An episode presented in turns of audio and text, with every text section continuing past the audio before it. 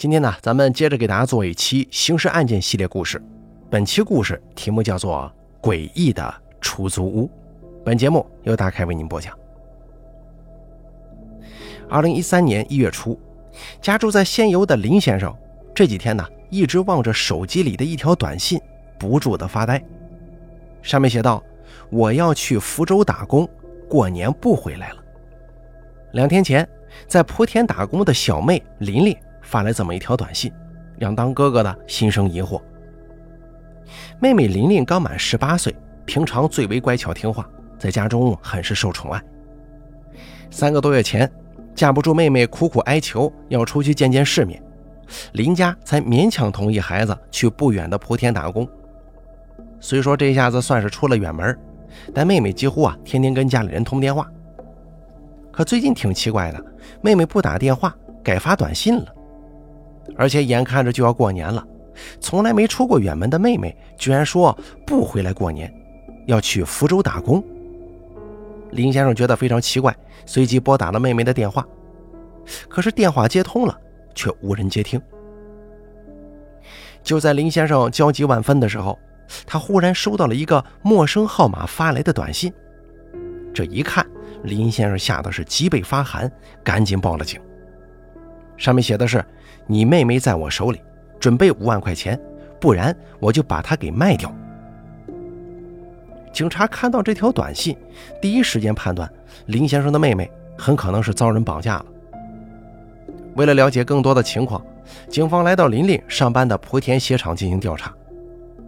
出乎意料的是，工厂的负责人告诉警方，琳琳早在十一月二十九日下班之后就忽然没再来了。没有辞职，没有留下任何话语，小姑娘就这样无缘无故的消失了。十一月份吗？现在可都一月份了呀！林先生仔细一想，大惊失色。的确，自己也是在去年十一月份跟妹妹匆匆见过一面，之后就一直是短信联系。那么，这真的是一起绑架勒索案件吗？什么样的绑匪会在绑架人质一个多月之后？才想起来勒索钱财呢？事出古怪，必有原因呢。十八岁的女孩琳琳来到莆田之后，租住在一个郊区小院里。院子是一栋三层小楼，房东将十几间房屋全部出租给了附近工厂上班的外来务工人员。琳琳住的是三零一号房间。警方来到这个出租小院查看。院子里人来人往，人员流动性也很大。大家为了生计奔波，几乎没有人记得三零一号房间住的女孩有没有过什么异常反应。琳琳居住的房间内，一切物品原封未动，衣服跟生活用品等等都在里面，完全不像是收拾东西自行离开的模样。一个不足十平米的小屋子，一个花季年龄的女孩，琳琳。到底遭遇了什么？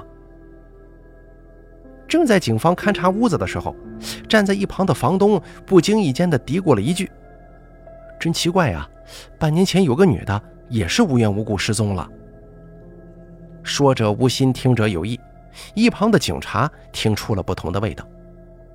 警察赶紧继续询问房东：“什么叫还有个女人也失踪了？你说说看。”原本只是嘴快，随口一说。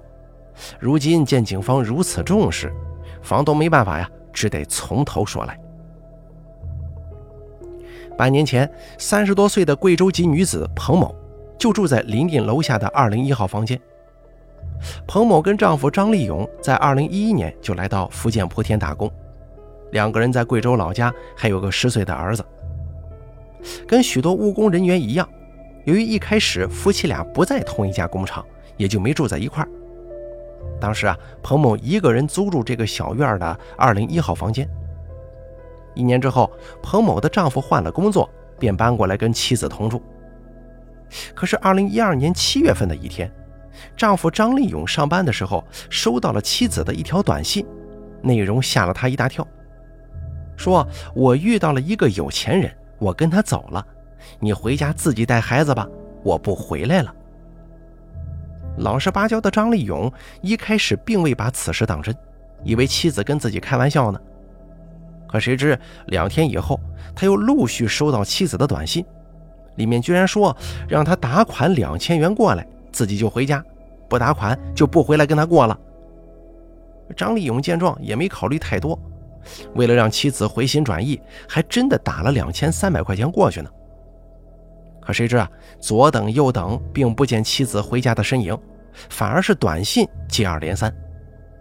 这一次，短信里居然狮子大开口，说：“我跟一个朋友合伙开工厂，需要三万块，你赶紧打给我。”而这回呢，张立勇没有立刻打款。也就在那几天，催要三万元的短信一天能发好几条。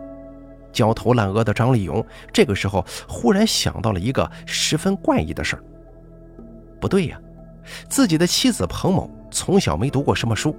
小学一年级也就上了几天而已，这些天的短信长篇大论的那么多文字，他是怎么打出来的？张立勇觉得妻子很可能被骗进了传销组织，所以报了案。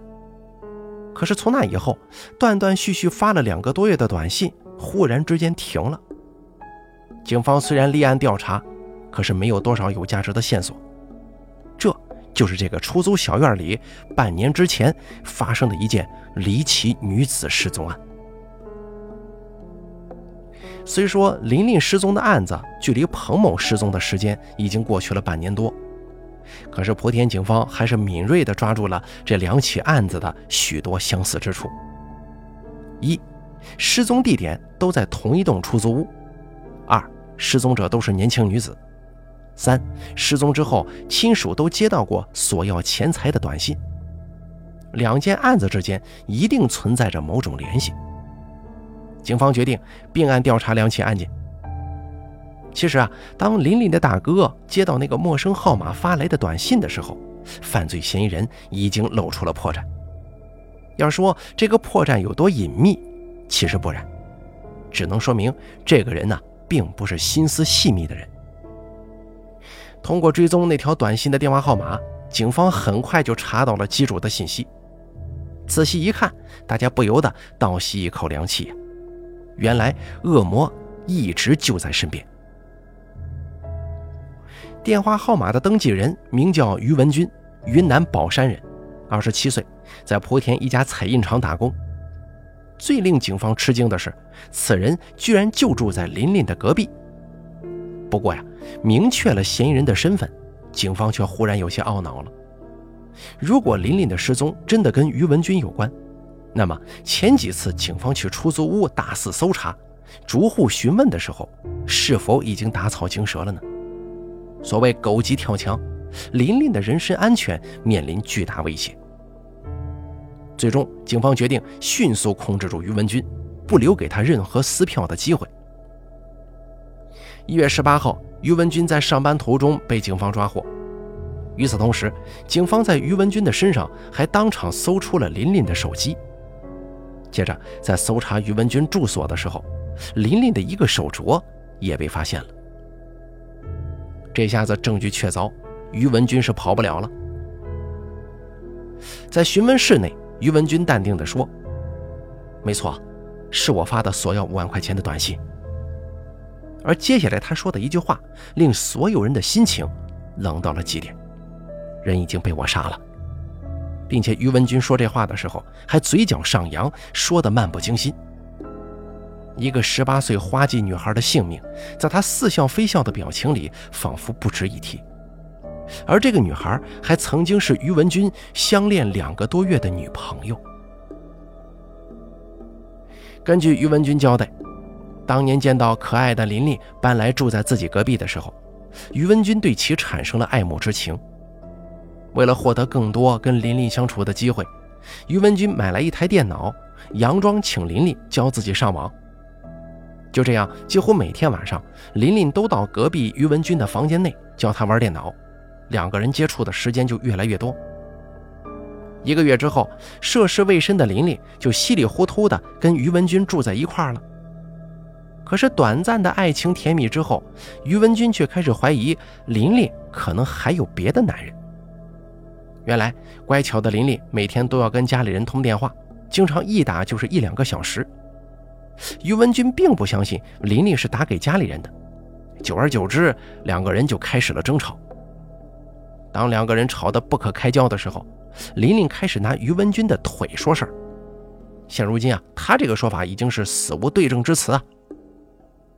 于文军从小腿部有些残疾，走路有些跛脚，而这个也是于文军的死穴，不能碰，一碰就会炸。二零一二年十一月三十号凌晨，于文军跟琳琳一起外出吃完宵夜回家，在经过出租屋不远的一处小树林的时候，两个人又因为打电话的事儿吵了起来。残废、跛脚，你配不上我。这些话语再一次揭开于文军的伤疤，释放出了他心中的恐怖恶魔。在两个人扭打在一起的时候，于文军扯下鞋带勒住琳琳的脖子，最终使其窒息而亡。杀了女友之后，于文军将其扔进小树林里的一口枯井内，随后回到了出租屋。至此，失踪一个多月的琳琳的下落终于找到了。这个可怜的女孩已经在冰冷的枯井里沉睡了一个多月。看着戴着手铐脚镣的于文军，淡定自若地说着杀害琳琳的经过，警方并未觉得如释重负，反而觉得疑窦丛生。此人说起一桩杀人案，居然嘴角带笑，毫无惧怕之感，这不是正常人该有的反应啊！他一定还有秘密。果然，当警方抛出半年前彭某的失踪案的时候，于文军笑了笑，随即承认：“没错，彭某也是我杀的。”原来，彭某跟于文军两年前就认识了，他们不仅同住在一栋出租院子里面，还在同一家工厂上班。那个时候，彭某的丈夫还没有搬来跟他一起居住，这也就给了于文军趁虚而入的机会。两个人就这样悄悄地发展成了情人关系，并且维持了一年多时间。一年之后，彭某的丈夫也住进了出租屋。彭某顾及到家里的孩子，就想跟于文军分手。可性格偏执的于文军却认为彭某是瞧不起他，欺骗了他。怀恨在心的于文军居然开始密谋杀人计划。二零一二年七月二十三号。于文军假意约彭某一起去九华山游玩，在带着彭某来到一处隐秘山间小路的时候，他从身后勒住彭某的脖子，最终窒其死亡。随后，他用一些枯枝烂叶盖住了彭某的尸体，拿走彭某的手机之后离开了。而在这之后，就是彭某丈夫多次收到妻子索要钱财的短信。其实这一切都是于文军一人操作。可怜的彭某早已在荒郊野地化作一堆枯骨，无处伸冤呢。